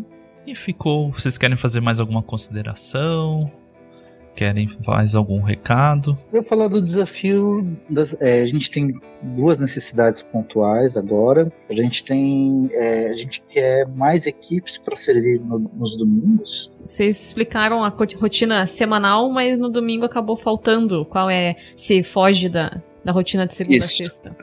no domingo a gente a gente é regido pelos voluntários, né? Então a gente tem equipes de voluntários que que estão com a gente nos domingos. A gente atualmente tem três equipes. É, nosso sonho é ter mais equipes, mas como que funciona? Pessoal, a gente atende até 20 pessoas no domingo. No domingo eles estão indo para ser servidos mesmo. Eles não têm esse, não tem momento de ter uma atividade, nem nada disso. Mas as equipes, eles fazem. A, a, equipe faz tudo, né? Então leva o café da manhã, leva uma palavra, cuida dos banhos, cuida da limpeza da casa depois do, do, do atendimento. E a, a, diferença é só a questão do, do pessoal que, que, participa com a gente no domingo está sendo servido, né? A gente entende essa, esse ponto diferente dos dias da semana, que eles estão indo lá para conviver e ter esse momento de casa juntos, e aos domingos eles estão indo para ser servidos. E aos sábados também tem o mesmo perfil, né? É, também é um grupo é, de mais, mais de voluntários, né? mas também homens podem ajudar, principalmente no background, né? Sim. Ajudar no suporte para a gente estar tá servindo as mulheres. Né? Tipo, uma vez por mês, a ideia é que isso vá se transformando até uma coisa semanal. E se tiver gente para atender, tiver demanda, a gente vai, vai quer crescer isso daí. Porque isso. a gente viu o número de mulheres na situação de rua aumentar também, e a gente quer, quer servi-las também. Então, as pessoas podem servir participando de grupos, vindo, se envolvendo. Claro, novamente, você não entra num serviço talvez dessa complexidade de ah, eu vou lá e vou começar. Não. A gente, como uma pessoa que quer participar do domingo, normalmente o que a gente convida? Venha participe com outra igreja junto para você ver como que é. É, conhecer. Como é que é a situação. E se você entender que é teu lugar, daí vão montar uma equipe e vocês vêm com uma equipe. Né? E sempre tem um obreiro da casa junto no dia. O obreiro está ali para supervisionar, que é dia dos outros estarem servindo. O obreiro está mais, mais descansando nesse dia, está mais, mais acordado, né? Então é um bom lugar para estar servindo. E se você tem um dom, alguma coisa que você gostaria de estar se envolvendo durante a semana, se relaciona, nem que você queira ser o próximo obreiro do bingo, né? O voluntário do bingo. se você quer passar tempo de qualidade com essas pessoas, a gente tem esse espaço da tarde que a gente quer preencher com, quer ter pessoas outras que não a gente, porque só a gente cansa um pouquinho a galera, né? E a gente também tem que dividir para outras tarefas para cuidado da casa. Então a gente quer voluntários que possam estar tá preenchendo essas atividades da tarde, acrescentando novos, novos conhecimentos, novos, é, novas vivências com eles. São demandas que a gente tem hoje só ia falar mais uma, que é na questão financeira mesmo, só para explicar que a gente faz parte da, da questão do, do Nota Paraná. Então, hum. uma das maiores formas que a gente tem conseguido levantar recurso para casa é através das notas sem CPF. Muitas vezes a gente, o pessoal nem, nem é inscrito lá no programa do, do, do, do, CPF na nota, no Paraná e tal. E quem não utiliza isso, quem não, não põe CPF na nota, esse tipo de coisa, a gente recolhe esses, essas notas, com latas que a gente deixa em alguns estabelecimentos. E isso a gente passa, tanto que o período da tarde a gente tem feito isso, né? Que a gente entra lá no site Nota Paraná e vai passando nota por nota. E isso tem gerado um recurso muito, muito legal para casa. E acho que é para deixar o pessoal ciente que a, essa, essas notas elas são muito úteis para gente. Então, se, se alguém tiver interesse também, às vezes a contribuição que você imagina fazer não pode ser financeira, não tem problema nenhum. Essas notas elas ajudam muita gente. A gente sempre gosta de lembrar algumas pessoas que se tem um estabelecimento perto, conhece alguma coisa do bairro, conhece alguém, sei lá, tem um restaurante do lado. Tem o próprio comércio. Tem o próprio comércio. Juntar essas notas e, e levar pra gente, sei lá, seja lá na casa, seja na igreja, pessoalmente, isso ajuda a gente bastante uhum. na questão financeira. E a gente agradece demais o tempo disponível de vocês, Felipe e Daniel. Obrigado por reservar é, esse espaço para vir conversar com a gente. É bom demais Obrigado falar sobre o tema. Obrigado por aceitarem. É bom demais contar a história da Casa Redentora, o trabalho que vocês fazem lá. A gente fica muito feliz de saber que tem gente fazendo esse trabalho com esse cuidado, com essa dedicação, com carinho e sempre buscando a dignidade de quem, de quem tá atendendo. A gente fica feliz de poder ter o espaço para poder falar Divulgar. sobre esses projetos que às vezes acaba ficando só local, né, por, por uhum. Curitiba e região. A gente também é daqui, mas a gente fica feliz de que demais pessoas de outras regiões possam conhecer o trabalho que a Casa Redentor fazem e queira Deus contribuírem também. Nossa. É isso. Obrigado você que escutou até aqui. Passa esse programa pra frente também. Você quer falar, ah, conheci um projeto legal da Casa Redentor e tal. Passa o programa pra pessoa escutar, é legal eles ouvirem de quem tá lá no dia a dia, como que funciona tudo mais. Então, compartilhe o programa, compartilhe o trabalho da Casa Redentor, siga ela. Como eu já disse, todos os links que a gente citou aqui, tudo que a gente falou, que precisar de link vai estar no post do programa. Então, como contribuir também, tudo linkado bonitinho, facinho de acessar. Se você que está escutando ficou alguma dúvida, entre em contato com a gente também, que a gente tenta disponibilizar, sanar essa sua dúvida. E é isso, até o mês que vem com mais um. E venha conhecer, venha conhecer.